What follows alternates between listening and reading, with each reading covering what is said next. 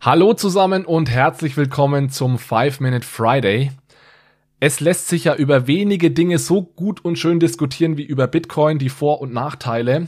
Was mir aufgefallen ist, ist, dass es sehr viele Argumente gibt, die je nachdem, mit wem man spricht, teilweise als Vorteil von Bitcoin angebracht werden und teilweise als Nachteil. Und da haben sich Michael, Jonas und ich mal zusammengesetzt und haben die drei unserer Meinung nach interessantesten Argumente mal aufgezählt und diskutiert, die eben sowohl als Vorteil, aber manchmal auch als Nachteil von Bitcoin in Diskussionen eingebracht werden. Das Ganze haben wir als Artikel aufgeschrieben, ähm, den verlinke ich euch gerne in den Show Notes, aber ich würde diese drei Punkte äh, einfach heute mal mit euch durchsprechen. Punkt eins ist der Energieverbrauch. Also es ist ja einer der größten Kritikpunkte von Bitcoin, dass Bitcoin durch seinen Proof of Work Konsensus Algorithmus so viel Energie verbraucht. Es ist ein, eine Diskussion, die wir aktuell führen und die wir meiner Meinung nach in der Zukunft noch sehr viel mehr führen werden. Und das wird natürlich von Kritikern ganz häufig also der eine große Nachteil von Bitcoin ins, ins Rennen geschickt. Es steht außer Frage, dass Bitcoin sehr viel Energie verbraucht und ich will jetzt heute auch gar nicht zu sehr meine Meinung zu diesen Themen ins Spiel bringen. Was ich heute versuche mal darzustellen, ist, dass eben ganz, ganz viele Dinge, vor allem wenn man über Bitcoin redet, dass es da immer zwei Seiten der Medaille gibt. Und so ist es auch beim Energieverbrauch. Es ist nämlich so, dass es ja durchaus so ist, dass Bitcoin sehr viel Energie verbraucht, aber das ist ganz wichtig zu verstehen, das ist kein Bug, sondern ein Feature, sondern äh, denn diese ähm, dieser Energieverbrauch ist genau das, was Sicherheit schafft in diesem Bitcoin-Netzwerk. Und ich sage immer, es ist völlig klar, dass wenn man davon ausgeht, dass Bitcoin einfach nur funny Internet Money ist, dann muss man nicht weiterreden, dann ist es tatsächlich so, dass Bitcoin zu viel Energie verbraucht. Aber wenn man der Meinung ist, dass Bitcoin einen gewissen Mehrwert bringt, dann ist es durchaus so, dass man ja mal drüber reden kann, ob es nicht wert ist, Energie für etwas zu verbrauchen, das einen Mehrwert bringt. Denn so ist es ja mit allen Dingen, die, die Mehrwerte bringen. Ähm, alles, was wir tun und machen auf dieser Welt, äh, kostet Energie.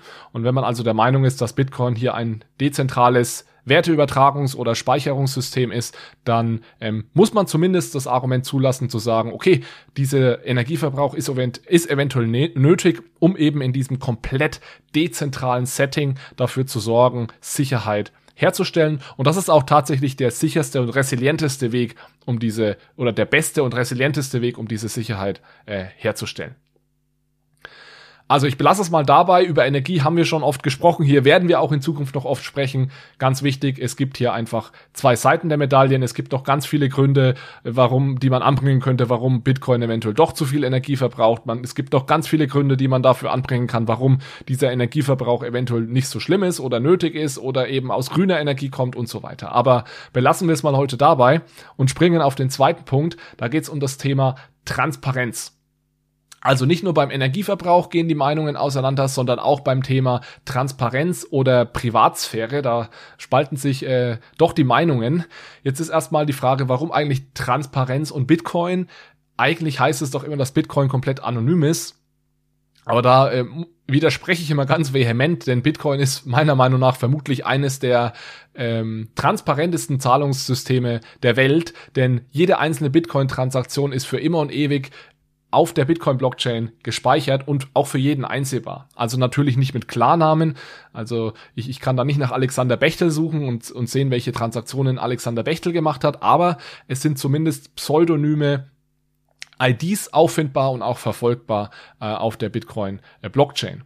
Und es ist komischerweise so, dass in den letzten Jahren das immer so als ein großer Nachteil gebracht wurde, dass ja Bitcoin vor allem für ähm, illegale Transaktionen genutzt wird. Aber ich habe jetzt so das Gefühl, dass immer mehr Institutionen merken, dass eigentlich die Bitcoin-Blockchain eher transparent transparent ist und dass das viele Vorteile für Strafverfolgungsbehörden bringt, die also ja Geldwäsche oder Terrorismusfinanzierung äh, aufdecken wollen und die dann also eben äh, das dadurch schaffen, dass sie Zahlungen, die on-chain sind, also auf der äh, Bitcoin stattfinden, versuchen in Verknüpfung zu bringen mit äh, Off-Chain-Informationen, also beispielsweise mit äh, Bestellungen im Darknet und so weiter. Und dann versuchen eben den, Zahlungszeitpunkt und die Zahlungshöhe mit gewissen Bestellungen oder generell Off-Chain-Aktivitäten in Verbindung zu bringen. Und so ist es ja schon in der Vergangenheit oft gelungen, dann illegale Machenschaften aufzudecken, also Stichwort Silk Road und so weiter. Also es gibt da jetzt ja auch eine Reihe professioneller Dienstleister, die sich wirklich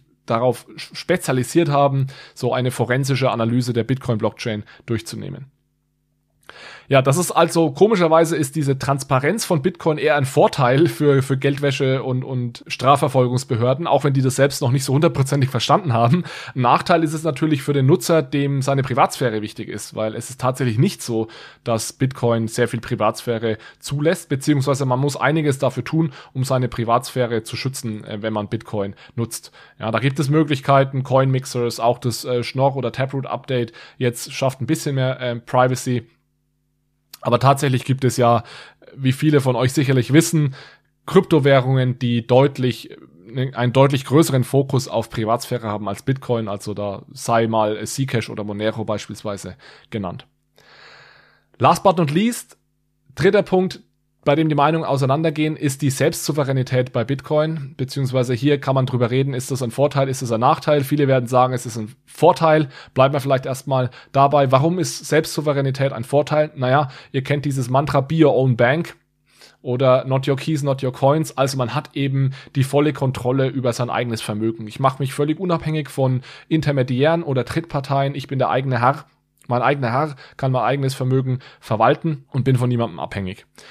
Diese Selbstverantwortung geht aber natürlich einher mit der Gefahr, dass diese Coins oder die Private Keys dann irgendwann verloren gehen. Und das ist natürlich ähm, ja eine sehr große, sehr große Verantwortung, die man da für sich selbst übernimmt. Und dessen muss man sich bewusst sein. Damit muss man sich auch auseinandersetzen.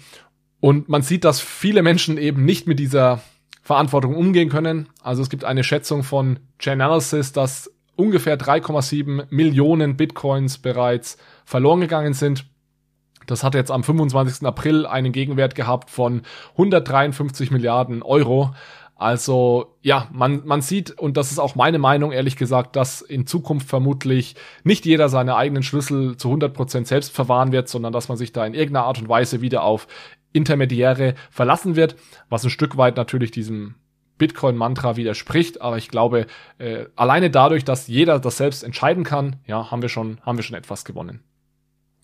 Ich belasse es mal dabei, die Zeit ist schon wieder fortgeschritten. Das waren heute mal ganz kurz drei Vor- bzw. Nachteile von Bitcoin, je nachdem, durch welche Brille man, man blickt. Äh, lasst mich gerne wissen, was ihr, ob ihr eher auf der Vorteil- oder auf der Nachteilseite seid bei diesen einzelnen Punkten. Es ging um Energieverbrauch, um Transparenz oder Privatsphäre oder eben um Selbstsouveränität. Jetzt wünsche ich euch ein schönes Wochenende, macht's gut und bis zum nächsten Mal. Ciao, ciao.